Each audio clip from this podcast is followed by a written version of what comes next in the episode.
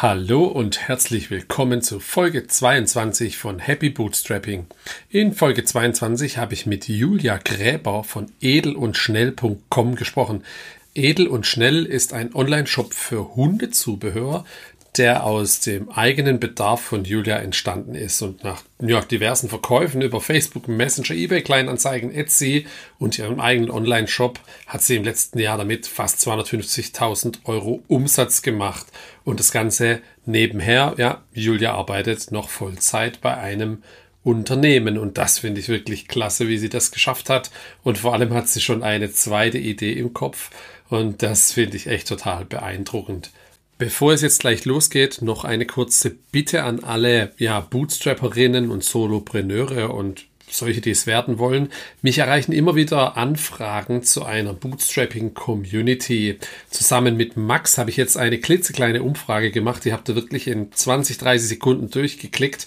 Die findet ihr auf happy-bootstrapping.de slash Umfrage oder hier in den Show Notes einfach kurz ausfüllen, was ihr von der Idee haltet und wo ihr sowas gerne sehen würdet, wie ihr sowas verwenden würdet.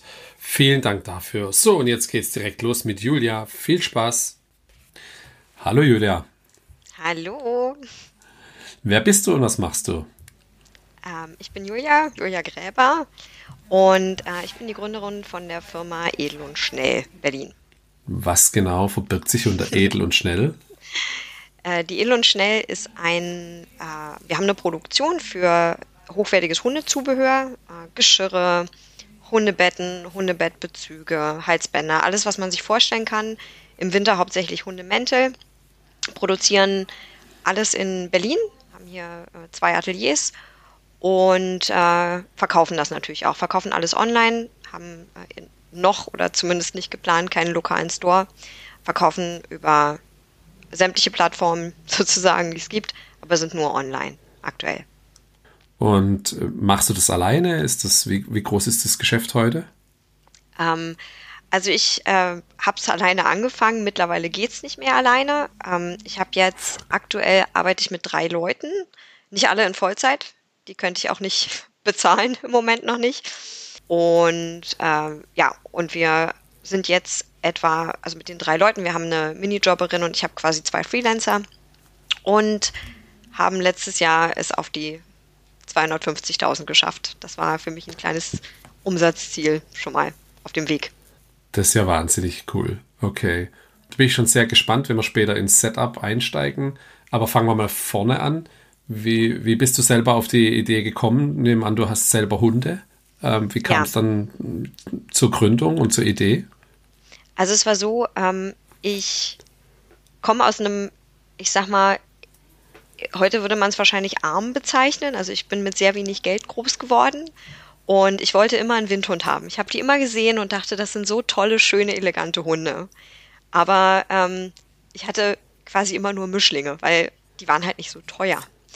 Und ähm, ich glaube, mein Hund hat mich in der Anschaffung so viel gekostet wie mein erstes Auto zehn Jahre okay. zuvor. Also es war ein ganz anderes, es war nie drin. So. Und dann war ich mit dem Studium durch, es lief einigermaßen, ich habe angefangen, ein bisschen Geld zu verdienen und dann habe ich gedacht, so, jetzt ist die Chance, jetzt holst du dir so einen Hund. Also Hund gekauft und jetzt hatte ich dieses acht Wochen Knäuel, ganz dünn, ganz zart und es war mitten im Winter. Und jetzt geht man ja mit so einem Welpen alle zwei Stunden raus, weil sonst landet es in der Wohnung. Das heißt, ich bin dann äh, alle zwei Stunden raus und es war kalt und dieser kleine Welpe stand da und zitterte vor sich hin und mir war klar, ich brauche für den was zum Anziehen und zwar schnell. Dachte ich, gut, gehst du online, kaufst du was? Geschaut, erstmal Amazon, klar, erster Anlaufpunkt. Nichts gefunden. Ähm, also nicht speziell für Windhunde und die haben halt einen recht speziellen Körperbau. Die sind halt sehr schlank und die normalen Mäntel passen nicht. Dann habe ich weiter geguckt, gab es noch einen großen Anbieter aus äh, Osteuropa, Lieferungen mindestens eine Woche, Retouren kosten 12 Euro. Es gibt 20.000 Größen, ich wusste nicht, was ich bestellen soll und die Farbe, die ich haben wollte, hatten sie auch nicht. Gut, also nächstes. Dann hast du noch die ganzen kleinen, so die Omis, die, denen du dann eigentlich quasi eine Brieftaube schicken musst oder sie anrufen musst, um vielleicht mal irgendwie nach drei Wochen einen Mantel zu bekommen. Und das war der Punkt, als ich dachte, ich glaube, das kann ich besser. Und ich komme halt aus dem Startup Bereich. Ich habe für ganz viele Startups in Berlin gearbeitet und habe eigentlich immer im Hinterkopf gehabt, ich würde mich gern mal selbstständig machen. Und als ich dann endlich diese Nische gefunden hatte, habe ich gedacht, so jetzt gehen wir da rein. Und so kam eigentlich die Idee zum ersten Produkt. Das ist eine sehr coole Geschichte. Wie hast du dann gestartet? Es war erstmal ganz, ähm, also wenn ich heute drauf zurückgucke, war das nicht sehr professionell. Ich habe erstmal bei eBay Kleinanzeigen ähm, eine Anzeige erstellt, habe gesagt, ich suche jemand, der mit mir Hundemäntel näht. War dann bei einigen älteren Damen zu Hause, weil es war klar, es wird am Anfang nur ein 400-Euro-Job werden. Mehr, mehr konnte ich nicht bezahlen. So. Und ich habe mir das alles ganz einfach vorgestellt, war dann doch nicht ganz so einfach, weil es ist doch viel Schnitt. Wenn man so einen Mantel sieht, denkt man, so kompliziert ist das ja eigentlich gar nicht. Aber es ist doch mehr Know-how drin, als man denkt. Und ich habe gestartet mit, mit einer Oma tatsächlich, äh, die in ihrem Keller einen Zuschnittbereich hatte und mir die ersten Mäntel genäht hat. Das ging auch ganz gut. Ähm, aber die Dinger liefen halt nicht, weil die waren einfach nicht so, nicht so gut wie das, was draußen war. So, und dann hatte ich auch super viel so Anfragen für Sonderanfertigungen. Und ich glaube, jeder, der irgendwie im, im E-Commerce-Bereich arbeitet, weiß, Sonderanfertigungen willst du eigentlich nicht haben, weil die kosten dich einen Haufen Geld und eigentlich bringen sie dir nichts. Außer vielleicht eine gute Reputation, vielleicht. Und ähm, es war also relativ schnell klar mit der, dass das wird auf Dauer nichts. So, dann habe ich äh, zu der Zeit habe ich noch in Mitte gewohnt, in Berlin Mitte. Und bei uns im Keller war so ein kleines so Parterre, ne? Nicht Kellner, Parterre. Da ist ein, eine Schneiderin eingezogen. Und dann dachte ich, Volltreffer. Also runtergelaufen, gefragt. Die sagte gleich, ja, total gerne. Und die habe ich aber gleich im, in ihrem, also für mich war es das zweite Jahr, habe ich sie aus ihrer kleinen Unternehmergrenze, hätte ich sie rauskatapultiert. Also es war, wurde halt sehr schnell sehr viel. Und ähm, sie war auch völlig überarbeitet, weil das war halt, es gibt halt Menschen, die wollen ihren 9-to-5-Job haben und da sind die auch glücklich mit und das ist auch völlig in Ordnung. Aber ähm, ich habe der so viel Geschäft gebracht, dass sie gesagt hat, ich kann das nicht, ich will auch nicht raus aus dem kleinen Unternehmerstatus. Du musst dir jemand anders suchen. Ähm, das, und dann im dritten Jahr hatte ich dann eine, die wollte richtig Gas geben, die hat dann aber so lange, die war völlig überarbeitet nachher, die hat sich in die Hand genäht. Ähm, also es war weil es immer wieder wuchs. Ich bin immer aus den Leuten rausgewachsen im Prinzip. Und jetzt ist es halt so, dass ich zwei Ateliers an der Hand habe, die das relativ professionell machen, auch mit vielen Mitarbeitern. Und äh, ich verteile die Aufträge einfach auf die beiden Ateliers. Und die machen das auch innerhalb von einer Woche fertig und dann ist das äh, wunderbar und da ist keiner vom Burnout sozusagen. Ah, das heißt, es sind alles immer Maßanfertigungen dann? Gar nicht mehr. Also wir ähm, haben, also ich glaube, die letzte Maßanfertigung habe ich vor einem Jahr oder so gemacht. Wir sind mittlerweile standardisiert. Okay. Äh, wir haben klare Größen. Wir sind mittlerweile sehr viel breiter aufgestellt. Das heißt, wir sind nicht mehr nur für Windhunde. Wir machen eigentlich alles an Hunderassen, was geht. Ähm, haben da unsere Schnitte. Die sind mittlerweile auch gut standardisiert.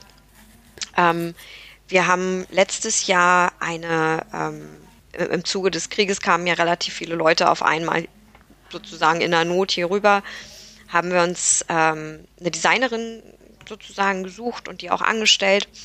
Und die hat uns wirklich nochmal richtig, wirklich gut unterstützt äh, in der Erstellung von guten Schnitten, die wirklich auch gut passen. Und mit diesen Designs ähm, waren wir jetzt letzten Winter draußen und das war extrem erfolgreich. Und wir sind halt auch hochpreisig. Ne? Wir sind ein Hochpreissegment, das muss man sagen, weswegen wir halt auch im Moment von der Inflation nicht viel mitkriegen. Also es passiert eigentlich, die Umsätze gehen nach wie vor nur nach oben. Aber es liegt ja mit wahrscheinlich auch am Hundetypus, oder? Vielleicht kannst du da mal kurz noch aufklären. Der Windhund ist ja schon, glaube ich, mit einer der teuersten Hunde, oder? Woran liegt es und wieso ist es so? Also ich glaube, es liegt ein bisschen daran, dass es nicht so viele, lange nicht so viele gab, die die Hunde gezüchtet haben. Ähm, und die, die sie halt angefangen haben zu züchten, haben halt die Ahnen sozusagen dann auch aus, also der Vater meines Hundes ist aus Großbritannien. Das heißt, der Züchter fährt dann wirklich, wenn die Hündin soweit ist, nach Großbritannien, dann machen die das da alles. Und dann, also es ist einfach ein hoher Aufwand. Mhm. Ähm, wir haben im zweiten Jahr angefangen, ähm, uns zu erweitern auf Rhodesian Ridgebacks. Ist ähnliches Preissegment. War damals eigentlich ganz witzig. Wir haben für ähm, die Windhunde Pyjamas genäht. Sieht ultra niedlich aus, so ein Windhund in einem Pyjama. Ist halt auch eigentlich gut argumentierbar, weil denen ist halt echt kalt. Und wenn denen kalt ist, fangen die an zu nerven. dann wollen die sich nicht mehr hinlegen, dann stehen die irgendwo doof rum, weil ihnen ist halt kalt, bis man sie zudeckt. So, aber klar, dann bewegen sie sich, dann ist die Decke wieder weg, gibt's Drama, braucht kein Mensch. Also angefangen, diese Pyjamas zu nähen. Gingen auch ganz gut, haben sich gut verkauft. Und irgendwann schrieb mir eine Kundin, die auch noch einen Ritschbeck hatte, kannst du mir nicht so ein Ritschbeck-Pyjama nähen? Habe ich gesagt, ah, hm, na okay, wir machen das. Dann hat sie den bekommen und hat davon ein Foto gepostet auf Facebook. Und ich weiß noch ganz genau, ich saß, ich habe damals nur über Etsy verkauft. Ich saß über diesem Etsy Store und ich habe ich habe fast geheult, weil wir so viele, wir haben so viel verkauft und ich wusste, wir schaffen das nicht, dass äh, ich musste das irgendwann tatsächlich einfach offline nehmen, weil es nicht mehr ging. Ich wusste, sonst fällt mir die Schneiderin um. Das war eine Abwägung. Mhm. Äh, und so ging es dann immer mehr über Richbacks. Und mittlerweile decken wir eigentlich alles ab, was ein, was, was ein Mantel braucht, im weitesten Sinne. Das ist ja echt beeindruckend. Das heißt, du hast, wann genau hast du dann angefangen und hast du den ersten Artikel dann über eBay Kleinanzeigen, eBay verkauft oder dann schon über Etsy? Genau, also wir haben, ich habe es eingestellt. Ich glaube, ich hatte auch relativ schnell einen Shop, aber das Ding lief halt überhaupt nicht. Also klar, lief kein Traffic groß drauf. Ne? Ich hatte zu der Zeit auch keine Ahnung, wie man das macht. Das war nichts. Ähm, das heißt, wir sind von Anfang an auf Etsy gestartet. Es war zu der Zeit, als Davanda noch nicht so lange tot war äh, Etsy gerade so am Florieren war und das ist auch nach wie vor, machen wir locker 50 Prozent unserer Umsätze auf Etsy. Oder halt am Anfang über Facebook tatsächlich, also über irgendwelchen Messenger-Krimskrams, ne? Und dann überweist man per PayPal und dann schreibt man eine Rechnung. Aber ähm, eigentlich Etsy. Okay. Und, und über Etsy verkauft ihr dann auch ähm, europaweit, weltweit? Weltweit. Wir verkaufen weltweit, das geht auch relativ gut. Wir haben äh, letztes Jahr habe ich eine größere Instagram Kampagne gestartet. Ich habe meine ähm, eine Mitarbeiterin darauf angesetzt, habe gesagt, hier hast du 20 Geschirre, verteile die einfach auf die Leute, guck, dass die ein paar Follower haben und hau die raus. Und das hat sie auch sehr gut gemacht. Und dadurch sind unsere Geschirre halt wirklich um die ganze Welt gewandert. Und die Leute, das ist halt das Gute, die Leute nutzen die. Und dann posten die wieder und überall sind unsere Geschirre drauf und dadurch kriegen wir sehr viel auch eben Geschäft aus den USA, aus Australien aus China. Also es ist wirklich ganz äh, quer durch die Bank, wo wir hin verkaufen. Ist echt der Knaller, okay. Und jetzt, äh, du hast, glaube ich, auf, auf uh, LinkedIn stehen, wenn ich es richtig gesehen habe, 2021 habt ihr schon 100.000 Euro Umsatz gemacht ja. und jetzt letztes Jahr dann 200 oder beziehungsweise 250.000, hast du gesagt, das ist schon der Wahnsinn. Ja. Wie, wie waren so die ersten Jahre vom Wachstum her dann? War auch so Verdopplung? der krasser noch. Aber es ist ja klar, es ist ja, wenn man so klein anfängt. Hm. Ne? Ich glaube, wir hatten im ersten Jahr, also 19 hatten wir, glaube ich, 8000, äh, 20 waren es äh, 25, dann 100, dann 250 und für dieses Jahr, ich will eigentlich immer mindestens verdoppeln, ist immer so mein Ziel.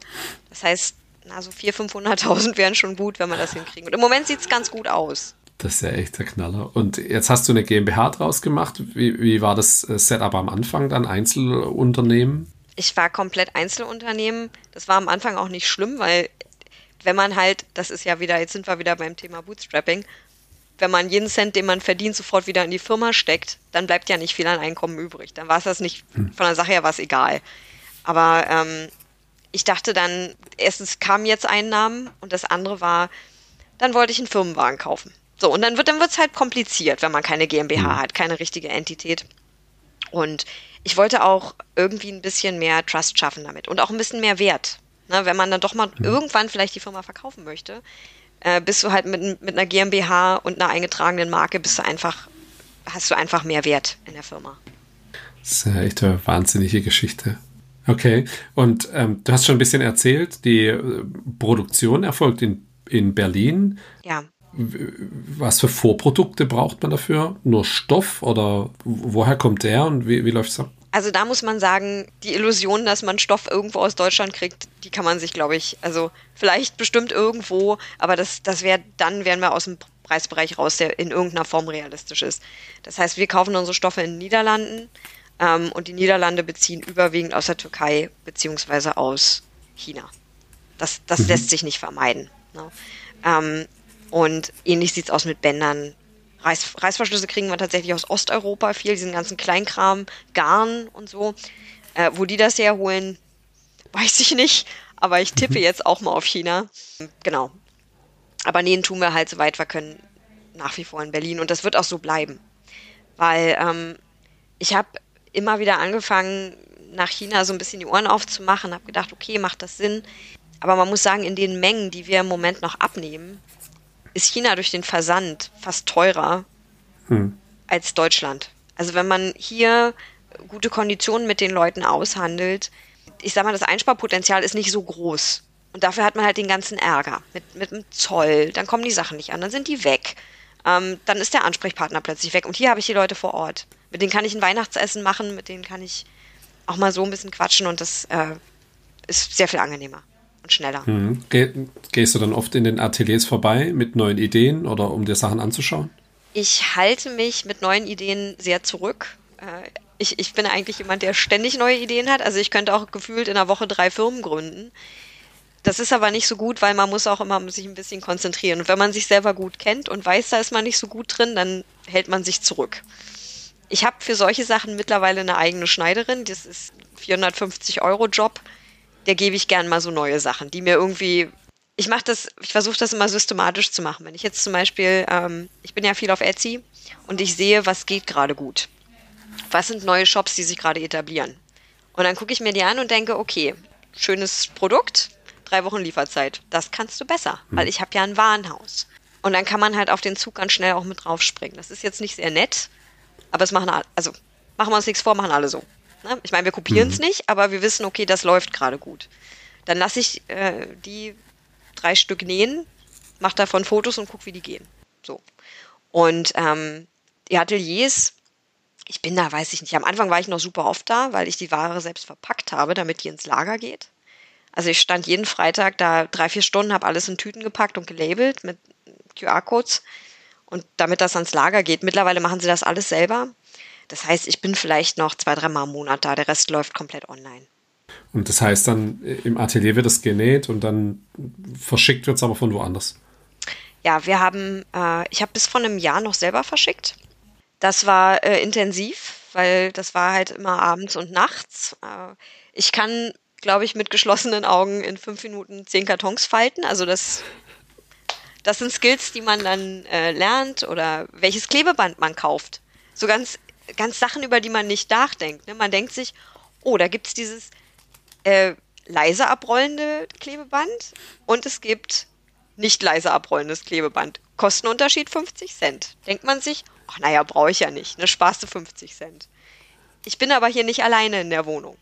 Das heißt, ich glaube, nach ein, zwei Stunden hat mein Mann gesagt, du, das geht nicht. Das ist so, das war wirklich unglaublich laut, dieses Klebeband, ne, weil das so, dieses Geräusch. Und dann habe ich gedacht, nee, das geht nicht. Und dann muss, solche Sachen lernt man. So. Das heißt, ich habe den Versand noch ganz lange alleine gemacht.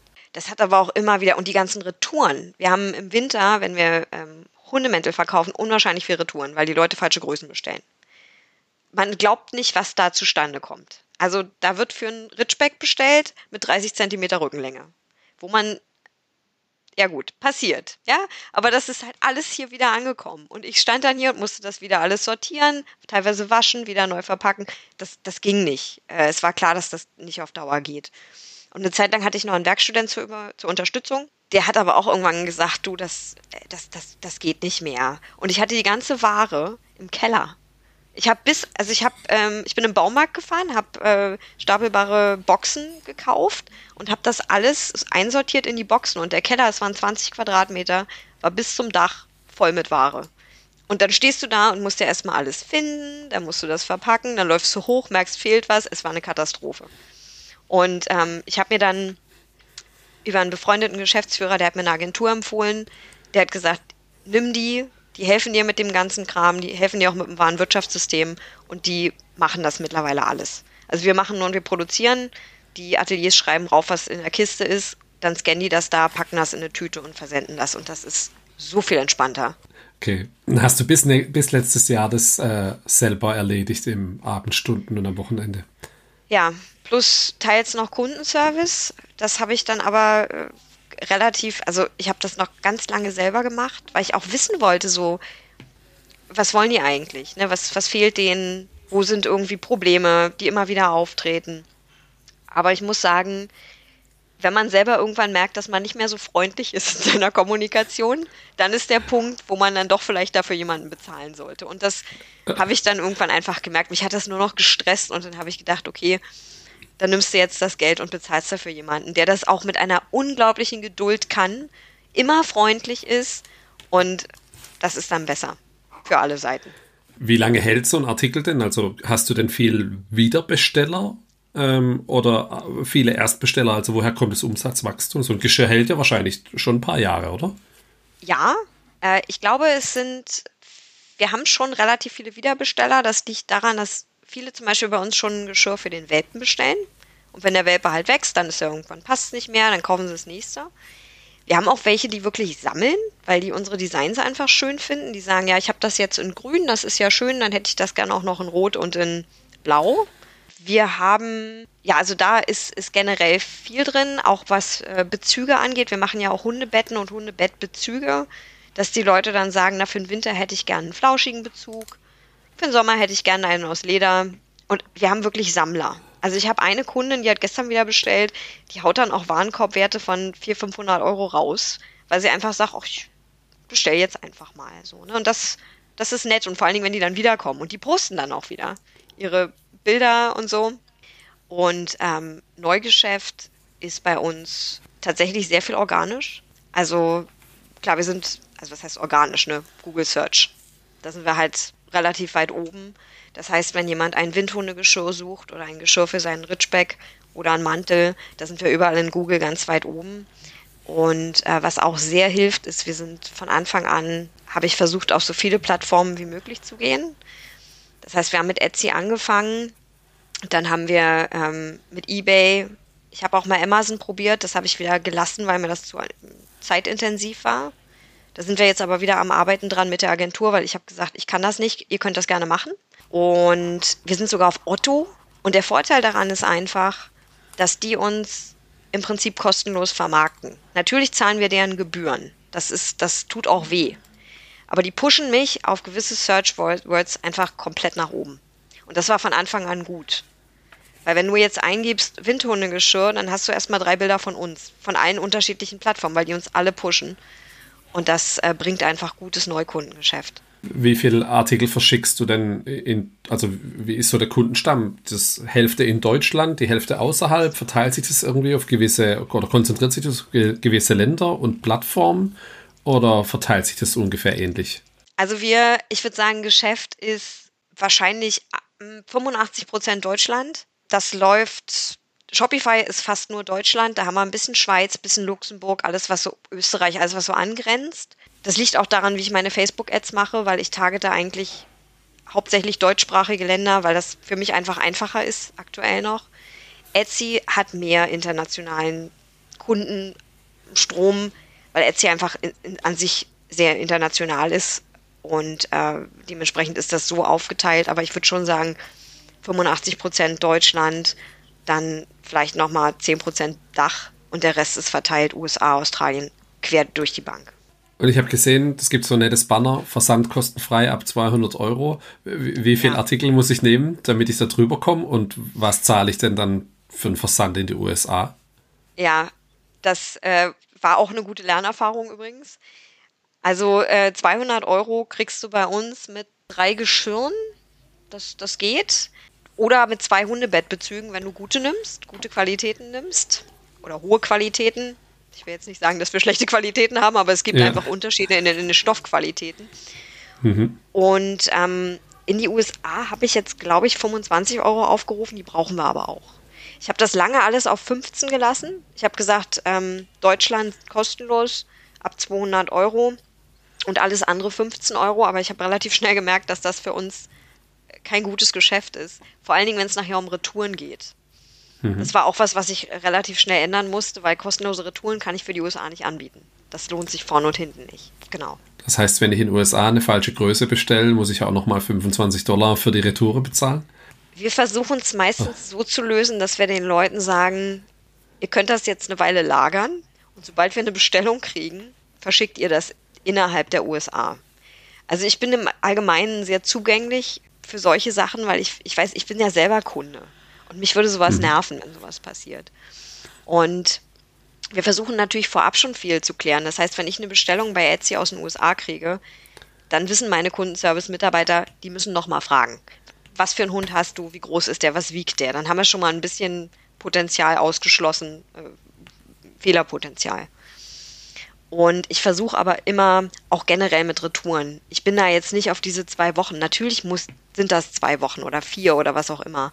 Aber wenn jetzt ein Kunde sein Geschirr erst nach drei Wochen anprobiert und merkt, das passt nicht, das macht keinen Sinn für mich, dann zu sagen, nee, können Sie nicht zurückgeben. Natürlich können die das zurückgeben und kriegen eins, was passt. So. Und ähm, wir versuchen da immer eine Lösung mit den Kunden zu finden und in aller Regel reagieren die darauf sehr positiv. Verstanden. Wie ist so die Marge bei den Produkten? Kannst du dazu was sagen? Äh, ich glaube, es sind 50 Prozent. Ne? Also ich kaufe es für 25, verkaufe es für mhm. 50. Ähm, aber ich glaube, das ist für die Eigenproduktion auch relativ normal. Hm, ja, auf jeden näht. Fall, würde ich schon sagen. Ja, ah ja cool. Ja, äh, Wahnsinn. Wie, wie, ist so dein Hauptmarketingkanal? Ich habe gesehen, auf Instagram machst du recht viel. Es gibt auch einen TikTok-Kanal. Du hast, äh, ich glaube, vorhin schon YouTube mal angesprochen ähm, Facebook-Ads, äh, verteilst du das so ähnlich oder ist es dann schon Konzentration auf Instagram, wo auch Hundebesitzerinnen sind und dann selber ja, Content produzieren und äh, weiterverteilen? Also Hauptmarketingkosten laufen nach wie vor in Facebook bei mir. Vor allen Dingen Beiträge. Ich habe für mich, ich weiß jetzt nicht, wie tief ich in das Thema gehen soll, aber ich bin mhm. in Facebook-Marketing mittlerweile relativ tief drin, zwangsläufig. Habe auch sehr mhm. viel Geld dafür bezahlt, für diese Lehr, äh, Lehrstunde bei Facebook. Ich habe ganz viele Ad-Typen ausprobiert. Gibt ja tausend mögliche verschiedene Ads, die man auf Facebook nutzen kann. Ich habe für mich mittlerweile festgestellt, dass es das Beste ist, Beiträge zu machen. Da kommentieren immer irgendwelche Kunden drunter, die sagen, ach ja, es war ja so toll und hier ist ein Foto von meinem Hund, was auch immer, so dass Facebook einfach sieht, da passiert was drunter. Weil das ist ja immer das, was pusht, ist, dass mhm. die Leute das auch sehen wollen. Und wenn man dann Beiträge bewirbt und da sind schon 20 Kommentare drunter und 50 Likes, dann werden die zum Selbstläufer und ich habe auch das Gefühl, ich kann die länger benutzen. Ich kann so einen Beitrag auch mal einen Monat laufen lassen mit, weiß ich nicht, 5 Euro am Tag. Und es kommt quasi konstant, haben wir eigentlich einen Kundenstrom von Facebook. Instagram habe ich seit dem letzten Jahr mehr auf dem Schirm, weil ich merke, dass es gut geht und weil wir andere Kunden erreichen es ist halt einfach sehr zeitaufwendig. Also Instagram ist halt einfach nochmal eine andere Zeitaufwandnummer und das andere ist dann wieder TikTok. TikTok habe ich ab diesem Jahr mehr und mehr geschoben, weil ich versuche halt immer breit zu sein, möglichst viele Kunden zu erreichen. Und ich finde TikTok, mir macht TikTok tatsächlich Spaß. Also diese Videos zu machen und da Musik drunter zu packen und das dann zu posten, das macht mir Spaß. Und ich glaube, dadurch kommt dann auch wieder der Traffic und die Leute, mhm. die merken, dass es, ich meine das so. Aber kostentechnisch liegt Hauptinvestition Facebook und halt Google. Google mhm. Search. Und machst du auch analoges Marketing? Also gehst du auf Hundemessen? Gibt es so Messen oder ist es rein digital? Es ist rein digital. Ich war in meinem Leben auf sehr vielen Messen mit den ganzen Startups, als ich noch im Außendienst gearbeitet habe. Ich habe das alles hinter mir. Aber es ist für mich nichts, was, wo ich jetzt einen großen Wert drin sehe, was die Skalierung angeht. Mhm.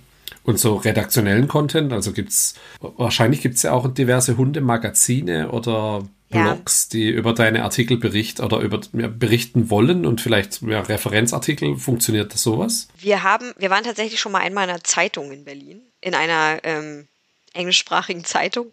Wir haben einen großen Blogger erreicht, das war auch sehr gut. Ich habe, ähm, als wir angefangen haben, die Bezüge zu verkaufen für diese Hundebetten, das ist eigentlich, das ist ein super Geschäft, weil dieses Bett verkauft ein großer Anbieter für wahlweise, also es schwankt immer ein bisschen, ich sag mal für 60 Euro. Unsere Bezüge mhm. gehen bei 69 Euro los. Die Leute lieben dieses Bett. Das Problem ist, es ist weiß, es hat einen ganz dünnen Bezug, geht super schnell kaputt. Ich habe das gesehen, habe gedacht, ich habe das Bett selber und habe gedacht, Mensch, das ist doch eigentlich ein super Produkt. Und die Leute bezahlen das, weil dann hält das Bett länger. So. Und im Zuge dessen habe ich natürlich auch ein bisschen Research gemacht, habe geschaut, wenn ich jetzt eingebe, Bezug für dieses Bett, was wird mir dann angezeigt? Und ganz oben war ein Blogartikel.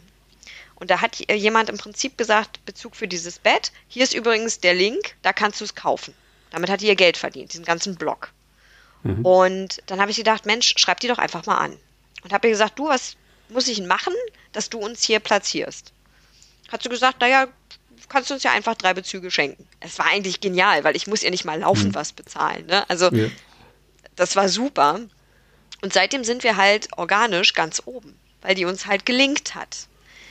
Mhm. Und solche Sachen versuche ich immer zu nutzen, wenn es irgendwo geht und da eben dann auch reinzukommen, wenn es denn geht. Okay. Machst du auch Newsletter-Marketing? Hast du ein Newsletter, wo du regelmäßig verschickst? Oder? Ich glaube, da bin ich von den, von den ganzen Startups leider sehr. Ich habe das Ganze, ich habe alles ja, ich habe ja schon mal fast alles in einem Startup schon mal gemacht. Das heißt, mhm. als ich bin relativ gut aufgestellt mit allem, was CRM-Systeme angeht. Ich habe HubSpot gesehen. Und ich habe gesehen, wie Menschen wirklich sehr viel Zeit in einen wunderschönen Newsletter gesteckt haben und ich habe die Öffnungsquoten gesehen. Und da, das ist einfach traurig. Die, die Arbeit, die die Leute da reinstecken und auch den Content und wie wenig die Dinger gelesen werden. Ich könnte das sicherlich auch machen und es wäre auch sicherlich nicht dumm. Ich glaube aber, dass ich durch diese regelmäßigen Beiträge die Leute eher erreiche, weil die folgen mir ja alle. Das heißt, sie sehen, oh, was Neues, möchte ich haben, klicken drauf, gekauft. Aber wenn du jetzt, also was ich immer spannend finde bei Produkten, ist, wenn halt auch also so ein rein, hier sind meine aktuellen Artikel-Newsletter, den schmeiße ich meistens auch weg. Aber wenn du jetzt sowieso einen redaktionellen Artikel schreibst, kannst du den ja auch auf, auf die Webseite, auf einen Shopify-Blog packen, ähm, im Newsletter den Anteasern drauf verlinken und dann drunter passende Produkte, dann habe ich doch auch als Kunde einen Mehrwert und ich glaube, das könnte gut funktionieren, weil dann hast du auch die Wiederbesteller erreicht.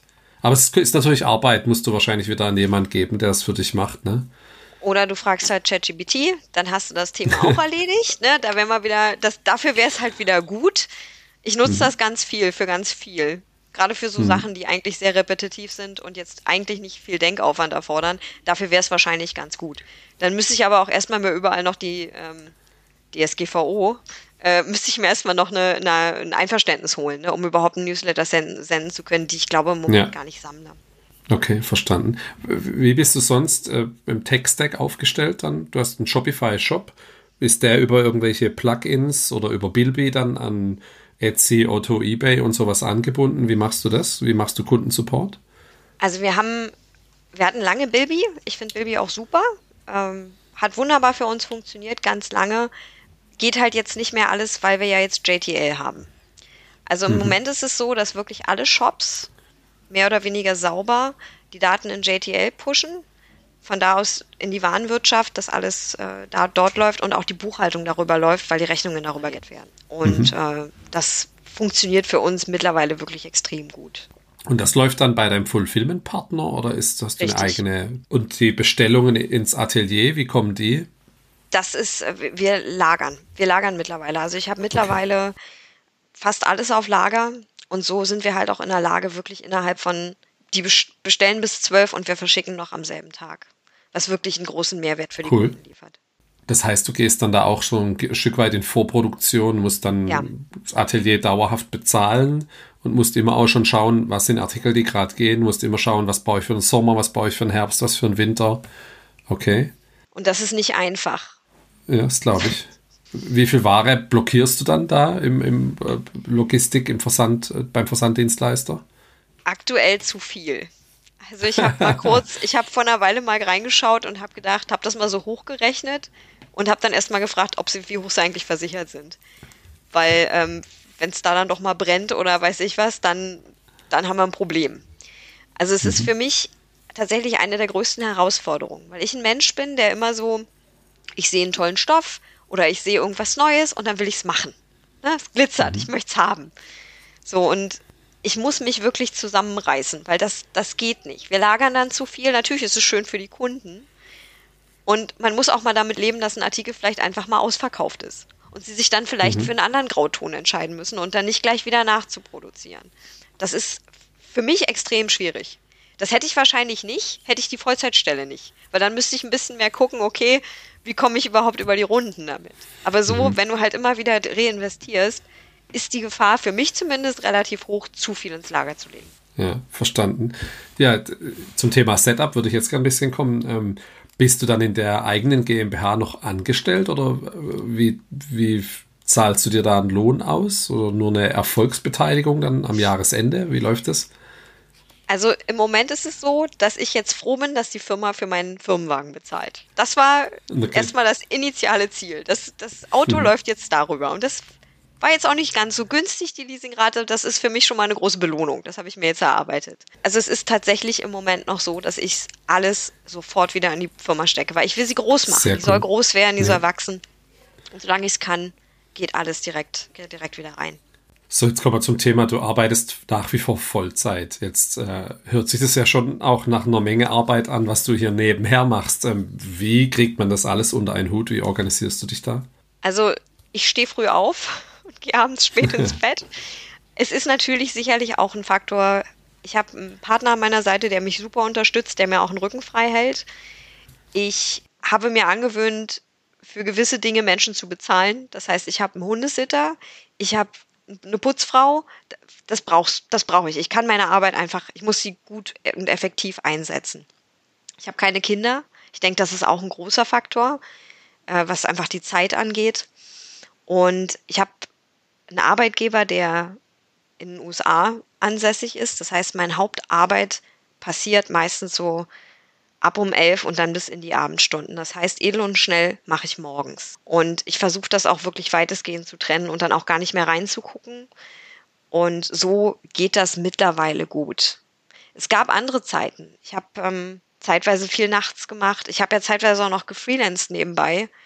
Also Vollzeit, Firma, Freelancing. Da wurde es dann schon grenzwertig teilweise. Und da habe ich es auch gemerkt, körperlich, dass es nicht mehr ging. Aber ich habe jetzt im Moment auch noch ich bin gerade quasi in der zweiten Gründung. Also ich habe gerade noch eine Firma äh, im, im, Anlauf. Äh, das heißt, da werden wieder etwas stressigere Zeiten auf mich zukommen. Aber können wir gleich noch drüber reden? Ja. Ja.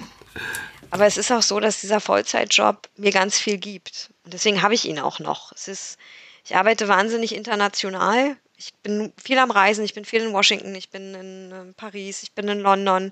Und ich arbeite mit wahnsinnig smarten Leuten. Und das habe ich hier nicht. So, das ist einfach nicht dasselbe Level. Ich kann, ich habe mega tolle Tools, mit denen ich arbeiten kann. Ich kann Process Mining machen. Ich kann riesen Datenberge auswerten und das ist leider genau das, was ich gerne mache. So und was ich auch stundenlang machen kann.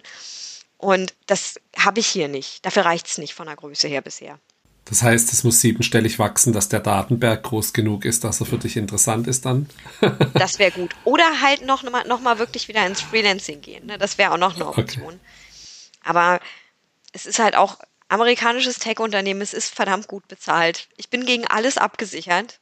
Ich habe vor kurzem Schreibsel bekommen, die bezahlen, die würden sogar für meine Beerdigung bezahlen, wenn ich jetzt sterben würde. Also mehr geht nicht. So, ne? Und weiß dein Arbeitgeber, wie groß dein Side-Business ist? Also ist es transparent? Ja, und ich denke, in den USA ist es auch viel mehr normal, dass Leute mehr als einen Job haben. Hm. Auch in den, in den Tech-Businesses. Ne? Und wir haben auch viele Leute mit, mit Familien. Und ich sage halt, gut, das ist halt, das sind halt die Kinder, die ich nicht habe. Ist ja immer die Abwägung, wenn man fragt, wo ist die Zeit? Und das ist halt, das ist halt dann meine Entscheidung gewesen. So, ne? Profitiert dein Hauptjob auch von dem, was du hier lernst?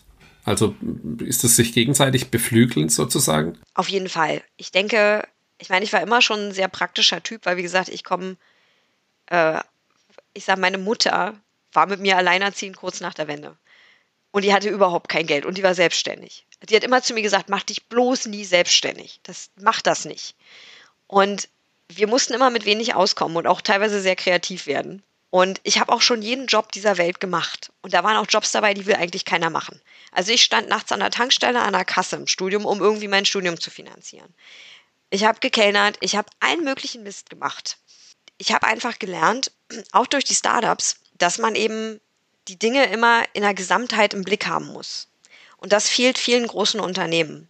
Weil jeder sitzt da in seiner Blase und sagt, ja, mein KPI ist doch in Ordnung. Ist doch alles super. Hier ist doch die Conversion Rate super dass dir die Kunden hinten aber alle wieder wegfliegen, zum Beispiel, das ist ein klassisches Beispiel. Da, mein KPI ist doch in Ordnung, ja, meiner auch. Ja, aber funktioniert ja trotzdem nicht so, ne? Und dieses holistische Betrachten von einer Firma als, als ein großes Lebewesen sozusagen, das bringe ich dort halt viel ein.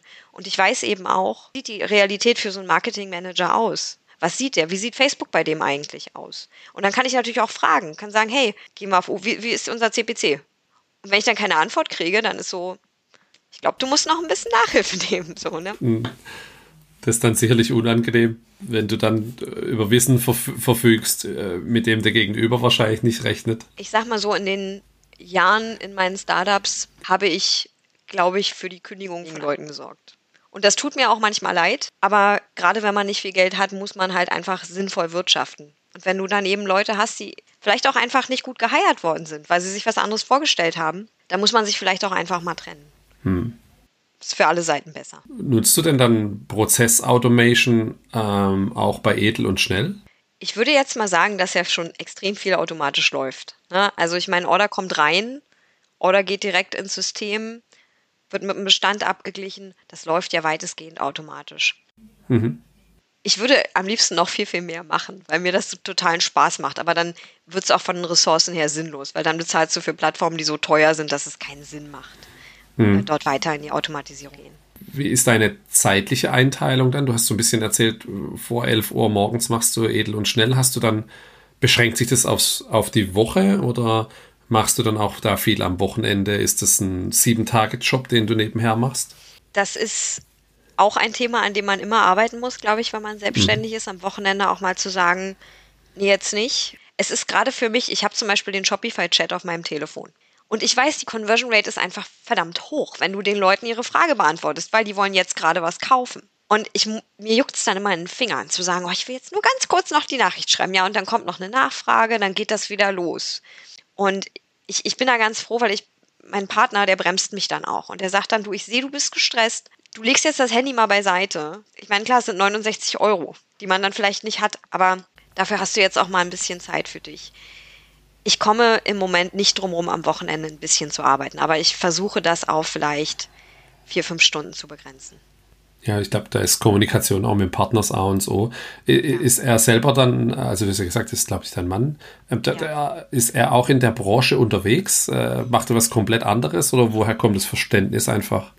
Ja, mein, mein Mann hatte eine große Firma im Industriebereich, hat die auch verkauft vor ein paar Jahren. Mhm ist jetzt gerade wieder dabei, was Neues irgendwie zu starten.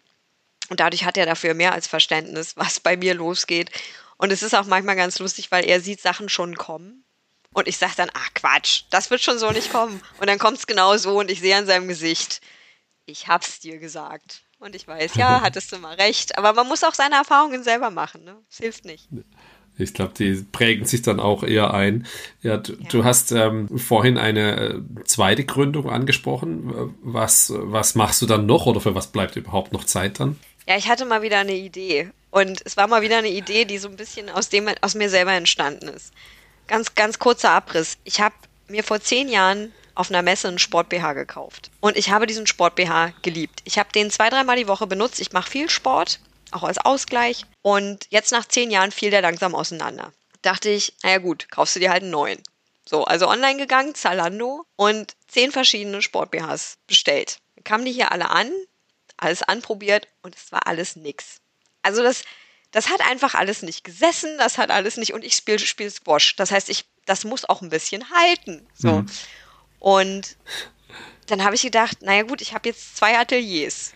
Und ich habe ein Problem, was offensichtlich gerade nicht gelöst werden kann. Und diesen Sport-BH, den ich da hatte, die Firma ist gekauft worden und die haben den so nicht mehr hergestellt. Dann habe ich natürlich erstmal, das, das lief dann halt über einen Anwalt, habe ein bisschen Research gemacht, wie weit können wir den jetzt eigentlich, ich will nicht sagen kopieren, aber halt neu erschaffen.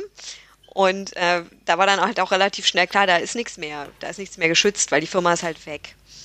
Und mhm. im Moment bin ich gerade dabei, so die ersten Prototypen nähen zu lassen, sodass wir dann damit und die Namen an, das alles rechtlich abzuklären. Und dann wären wir wahrscheinlich, ich denke mal, innerhalb ein, zwei Monate werden wir das dann starten. Sehr cool, also sehr beeindruckend. Es ist nicht so ein, also ein Sport-BH aufwendiger zu nähen jetzt, wie, wie dann eine Hundedecke oder sowas? Es ist sehr viel aufwendiger. Es ist aber auch wieder ein Produkt. Also ich weiß, ich habe für diesen BH fast 100 Euro bezahlt damals. Das hat mir wehgetan, oh, okay. das weiß ich noch, weil im Studium. Und das kannst du nehmen, wenn das Ding zehn Jahre hält, selbst wenn es nur fünf hält. Okay ist das völlig in Ordnung. Und dann muss man halt sehen, ob man natürlich mal, man muss ihn ja nicht genauso nähen. Ne? Wir werden ihn abändern, wir werden das irgendwie, da sind auch ein paar Schwächen dran, die ich jetzt noch nicht so gut finde. Und ich denke, dann geht das. Ich bin da eigentlich wie immer vorsichtig optimistisch. Ich probiere es halt aus. Ne? Wenn es nicht läuft, läuft es nicht. Gut, dann sind ein paar tausend Euro weg, doof gelaufen, aber dann hat man halt zumindest wieder was gelernt. Naja, aber ist ja auch wieder sehr cool. Jetzt das äh, erübrigt dann auch schon meine Frage, was du für dieses Jahr geplant hast, dann wirst du wahrscheinlich damit ja genug ausgelastet sein. Ja, wir werden natürlich auch ein paar neue Produkte mit der und Schnell launchen. Also das bleibt nicht aus. Wir werden jetzt ein paar neue Geschirre noch launchen, die mir einfach total gut gefallen und werden auch immer mehr uns auf Betten konzentrieren, weil es ist schön, Ersatzbezüge zu produzieren. Aber es macht halt auch dann Sinn, Betten zu produzieren. Wir kriegen die Frage sehr oft von Kunden. Die Hundemäntel werden wir sicherlich auch dieses Jahr nochmal ein bisschen überarbeiten, schauen, wo wir Stoffe herkriegen, was wir gut kriegen. Vielleicht noch ein paar mehr Größen. Wir wollen jetzt Dackel eigentlich mit reinnehmen. Dackel haben halt auch wirklich so ein Sondermaß und ist, glaube ich, einer der beliebtesten Hunderassen tatsächlich Deutschlands nach wie vor. Und da wird sicherlich auch noch einiges kommen. Ja, du kannst dir, du hast sozusagen in der Nische Windhund angefangen und kannst die jetzt dann so langsam ja verbreitern. Das ist natürlich Richtig. sehr cool und, und ein schönes Modell. Ja. Ja. Kannst du dir vorstellen, das mal hauptberuflich zu machen? Du hast jetzt erwähnt, du hast auch eine große Passion für das, was du, was du in deinem Hauptjob machst oder an was für Parametern würdest du das festmachen? Also es wäre zu einfach zu sagen, einfach nur um Geld. Weil hm. ich glaube, das, das ist gar nicht mein Ziel, ist gar nicht jetzt da, ich, ich, jetzt, ich verdiene genug, aber man könnte ja sagen, okay, wenn sie jetzt genug einbringen würde, könnte ich das in Vollzeit machen.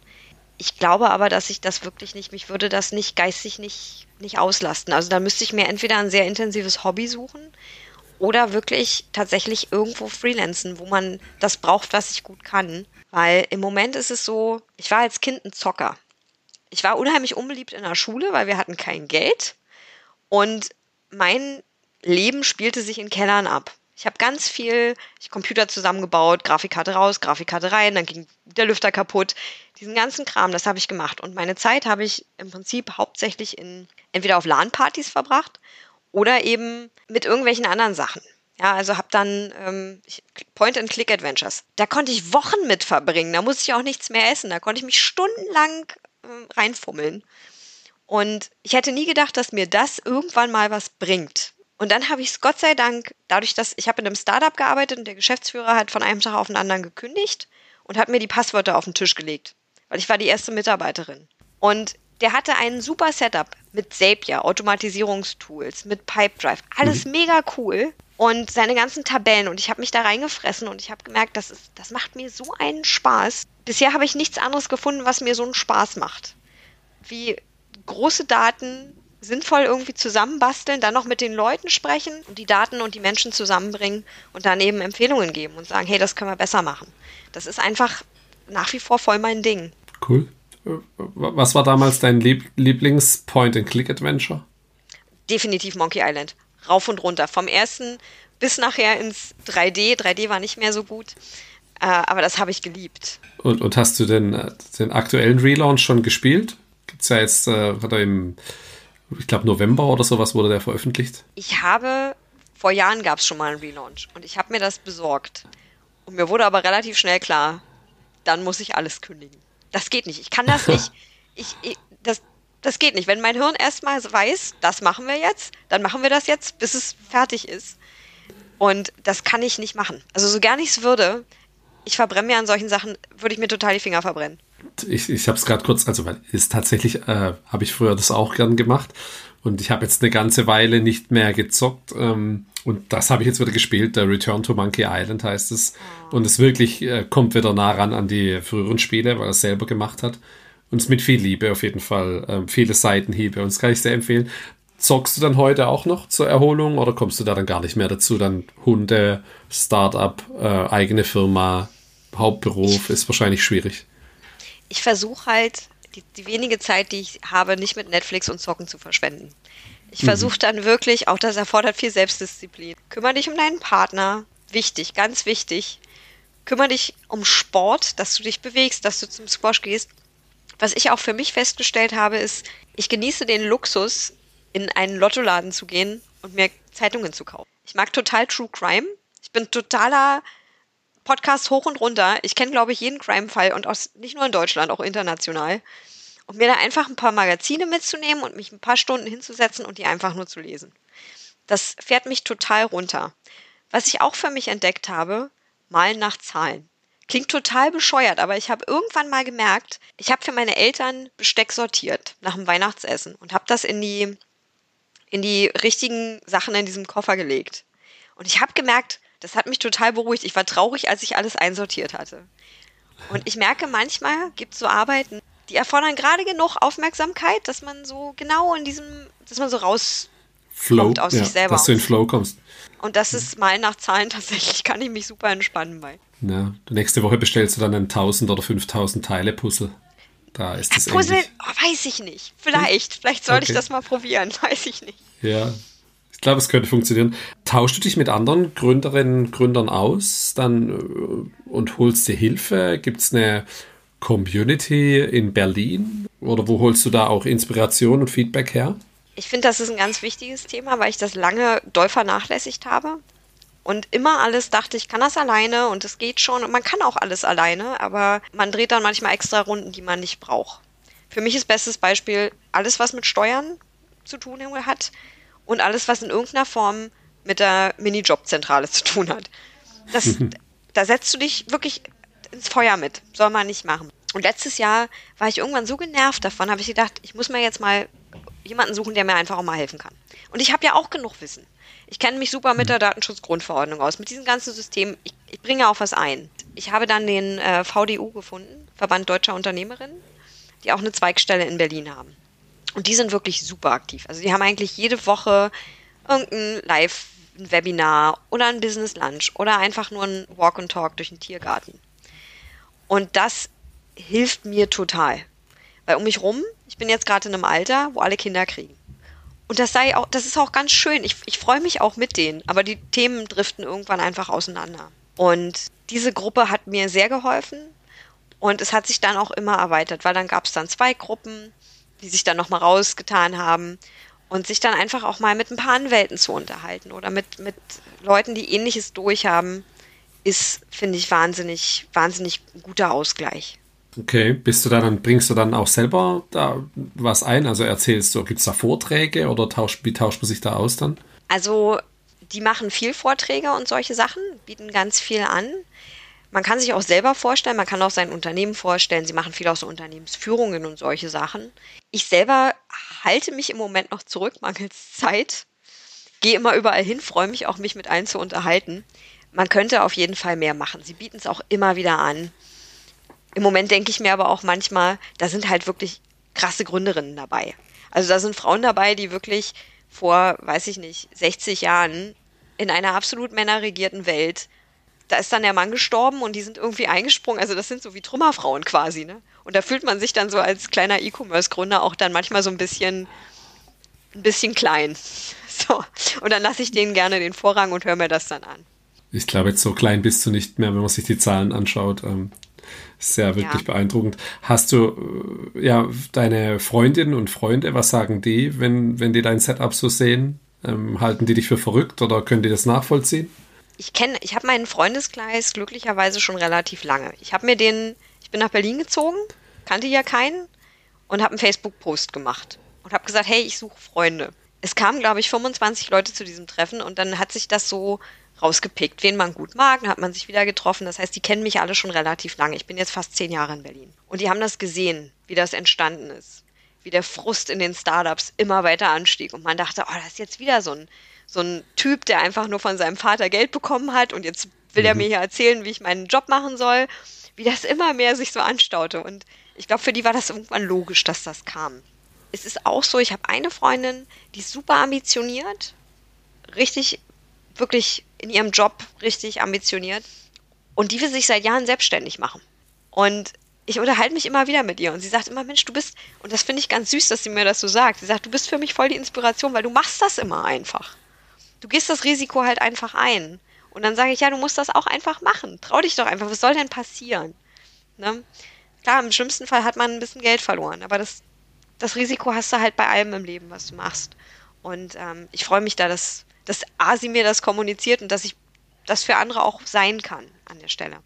Ich habe jetzt bei, der, bei meiner Ursprungsrecherche habe ich eigentlich kaum Artikel jetzt gefunden ähm, zu edel und schnell und ähm, hauptsächlich dann bei dir auf dem Profil oder ja, woran liegt es? Ist es schwierig, äh, dann auch in Berlin, dass du da Gehör findest, weil du zu klein bist? Aber es ist ja jetzt kein, ist ja jetzt kein kleines Geschäft mehr, deswegen das überrascht mich schon ein bisschen. Ich glaube, das liegt ein bisschen daran, dass mir die Größe des Unternehmens irgendwie lange gar nicht so klar war. Ich habe dann Mhm. immer an die Zahlen angeguckt und dachte, ja, okay, es wächst, es wächst. Und es kam eigentlich jetzt erst mehr und mehr durch den Austausch, dass Leute wirklich zu mir gesagt haben, das ist doch eigentlich gar nicht so schlecht. Oder eben auch dadurch, dass man einfach mal, wenn man auf LinkedIn ist und man sieht, jemand postet was und dann, wenn das eine GmbH ist, steht es im Bundesanzeiger. Und dann guckt man rein mhm. und denkt, hey, ist ja eigentlich gar nicht so schlecht, was ich da mache. Aber das hat bei mhm. mir ganz lange gedauert, das zu realisieren, dass man da tatsächlich einen Wert geschaffen hat. Ja, ist eine inspirierende Geschichte. Ja. Jetzt hast du das gebootstrapped über die Jahre. Kannst du so ein bisschen für dich zusammenfassen, ja, was die Vor- und Nachteile von dem Modell dann sind? Das hast du auch viel Startups gesehen und siehst das auch heute noch dann bei deinem Hauptjob. Ist, glaube ich, auch ein Venture Capital finanziertes Unternehmen gewesen. Was sind für dich so die Vor- und Nachteile von dem Modell? Ich sag mal so, ich würde selber, ich tue mich wahnsinnig schwer, Geld von anderen Menschen zu nehmen und das zu verwalten. Ich möchte das nicht. Ich möchte die Verantwortung nicht haben. Ich will das nicht. Wenn ich mir weh tue, tue ich mir selber weh, aber nicht jemand anderem. Das möchte ich nicht. Ich bin dadurch sehr viel flexibler. Wenn ich eine Idee habe, dann mache ich das einfach. Da ist nicht irgendjemand, der sagt, oh, das war mal eine schlechte Idee. Würde ich anders machen. Die Farbe gefällt mir nicht. Ich will das nicht. Ich will das meinen Wert schaffen. Und wenn ich das irgendwann mal abgebe oder es irgendwann trägt oder was auch immer, dann ist es meins. Und ich glaube, klar kann man mit einem Investment mehr machen. Man kann schneller wachsen. Aber ich möchte nicht im Hinterkopf haben, dass irgendwie meine Firma ja eigentlich zu 40 Prozent oder wie viel Prozent eigentlich jemand anderem gehört. Das würde ich einfach für mich persönlich nicht wollen. Dadurch ist es für mich einfach logisch gewesen. Und ich habe es angeboten bekommen, mehrfach. Mir haben mehrfach Leute Geld angeboten, haben gesagt, hey, ich gebe dir, weiß ich nicht, 50.000 oder so. Ne? Und dann, ich möchte es nicht. Ich möchte das einfach nicht haben. Ich bin so nicht erzogen worden. Ich glaube, das ist einfach nicht meine Mentalität. Also das heißt, du würdest jetzt auch nicht schwach werden, wenn jemand kommt und eine größere Summe äh, anbietet und sagt, hier, ich übernehme das oder wir machen das zusammen größer? Nee. Also kaufen wäre eine Option, weil ich jetzt gerade mein neues Business starte. Mhm. Ob ich das dann wirklich machen würde, weiß ich auch nicht. Es war immer mein Plan. Mach's groß und verkauf's. Mhm. Aber es ist jetzt halt doch ein Baby. Und ich habe es auf meinem T-Shirt stehen und mhm, okay. es ist irgendwie, ich freue mich auch, wenn ich sehe, wenn mir Leute in der Stadt begegnen oder im Grunewald die Sachen von mir tragen und die mich ansprechen und mhm. sagen, hey, endlich habe ich ein Geschirr für meinen Hund gefunden. Danke, dass du das machst. Und dann denke ich mir eigentlich, also da müsste man mir schon sehr viel bieten. Und das ist eine schöne Wertschätzung, einer, ja. Ja. Und wir haben jetzt vor einer Weile, hatte ich tatsächlich überlegt, ein, äh, ich hatte gesehen, ein Konkurrenz von uns hört auf und ich habe erst gedacht, ach Quatsch, das machen die als Marketing. Die wollen nur ihre Lager ausleeren. Und dann habe ich aber gesehen, die haben die Website offline genommen. Und dann dachte ich, schreib den mal. Hab geschrieben, ich sag, was denn los? Irgendwas passiert, seid ihr gekauft worden? Und dann meinten die so, nee, wir hören auf. Und dann ging, habe ich natürlich gleich überlegt, so, hm, wie ihr hört auf? Also, habt ihr, ne, so. Und das Problem war dann aber, also es ging auch relativ weit, die haben weniger Umsatz gemacht als wir und die waren zehn Jahre alt. Und dann habe ich gesagt, ich brauche mhm. mir, ich brauche nichts zukaufen, was kleiner ist als wir. Das macht keinen Sinn. Hm. Ja, manchmal stellt man sich die Fragezeichen, manchmal hören die Gründer auch einfach auf. Was war das äh, äh, Naketano damals äh, vor ein paar Jahren, wo die einfach gesagt haben, jo, wir haben genug gemacht, wir hören auf und keiner hat verstanden, warum. Aber manchmal ist es halt einfach so, ne? Ich habe die Jacken heute noch und ich liebe die. Ja. Das, sind, das war so gute ja. Qualität, das war so schade, dass die aufgehört haben. Aber gut, ja. Hast du denn da eine Gefahr, was Wettbewerber betrifft, wenn, wenn, ja, wenn das jetzt hier durch den Podcast hören es natürlich tausende Leute, nee, Spaß, aber wenn du jetzt ein bisschen mehr in die Öffentlichkeit gehst, gibt es dann vielleicht Nachahmer? Du hast äh, vorhin Asiat, asiatische Produktion angesprochen. Häufig passiert es ja dann auch als, sie können es halt einfach günstiger produzieren. Ist das was, was du siehst oder wovor du Angst hast? Oder ist das was, wo du mit Made in Germany dann gar kein Thema hast? Es ist immer schon wieder passiert. Nicht mal unbedingt aus China, aber dass Leute eben sehen, ach läuft, machen wir auch, machen es günstiger. Ich weiß aber, dass viele von diesen Firmen ganz schnell wieder weg sind, weil sie so günstig sind. Weil sie ihre mhm. Kosten überhaupt nicht berechnen. Weil sie einfach nur denken, ja, ich sitze ja hier zu Hause, habe nichts zu tun, bin Kleinunternehmer und dann wird das schon. Kein Impressum, kein nix. So, das, das, das tut mir mittlerweile nicht mehr weh. Natürlich kann es immer passieren. Es ist mittlerweile sogar so, dass dieser Hersteller, für den wir die Bezüge herstellen, selber Bezüge produziert. Irgendwann ist er selber auf die glorreiche Idee gekommen. Das ist aber eine ganz andere Qualität. Als ich das gesehen habe, habe ich erstmal gedacht, ach du Jemine, was mache ich denn jetzt? Und das ist mein Sommergeschäft. Und Panik bekommen und so. Und meine Kundenservice-Mitarbeiterin meinte dann aber zu mir, das ist doch eine ganz andere Qualität. Und dann hat es dieser Hersteller noch geschafft, sich ausverkaufen zu lassen. Und jetzt machen die quasi indirekt Werbung für uns. Weil die Leute sehen, mhm. ach, für das Bett brauche ich einen Bezug. Dann gebe ich das doch mal bei Google ein. Und wen finden sie dann? Uns. Also es ist immer auch eine Chance, wenn sowas passiert. Ne? Mhm. Verstanden. Julia Mensch, das ist eine wahnsinnig coole Geschichte und äh, hat, mich, hat mich wirklich sehr gefreut und habe häufig gelacht und äh, finde es total inspirierend. Ich wünsche dir, wünsch dir für dieses Jahr, dass die Verdopplung klappt natürlich und drück alle Daumen mit dem Launch vom, vom zweiten Baby. Und dann machen wir vielleicht mal ein Update im Jahr oder so, wie, wie, was du so machst und ob du vielleicht sogar noch was Drittes dann hast. Ich bin schon sehr gespannt. Super. Hab vielen, vielen Dank für deine Zeit. Hat mir total Spaß gemacht. Und ja, weiter so. Der Podcast ist wirklich, wirklich gut zu hören. Und ich glaube, es ist, bedient eine ganz wichtige Nische von den Leuten, die eben nicht Funding nehmen und dann damit arbeiten, sondern eben bootstrappen. Klasse. Ja, danke für das Feedback. Dann hab noch einen schönen Tag. Vielen Dank. Wow. Ciao. Ciao. So, und das war auch schon wieder Folge 22 von Happy Bootstrapping. Vielen Dank, dass du bis hierhin gehört hast. Schick mir gern wie immer Feedback, Anfragen an hallo at happy-bootstrapping.de und falls du Interesse an der Community hast, bitte nicht vergessen, die kurze Umfrage auf happy-bootstrapping.de slash Umfrage auszufüllen. In der nächsten Woche spreche ich mit Franz Bayer von paceheads.de Paceheads vermietet hochwertige Sportgeräte für ein, drei, sechs Monate zum Ausprobieren, Kennenlernen. Und das fand ich eine interessante Geschichte. Bis nächste Woche. Ciao.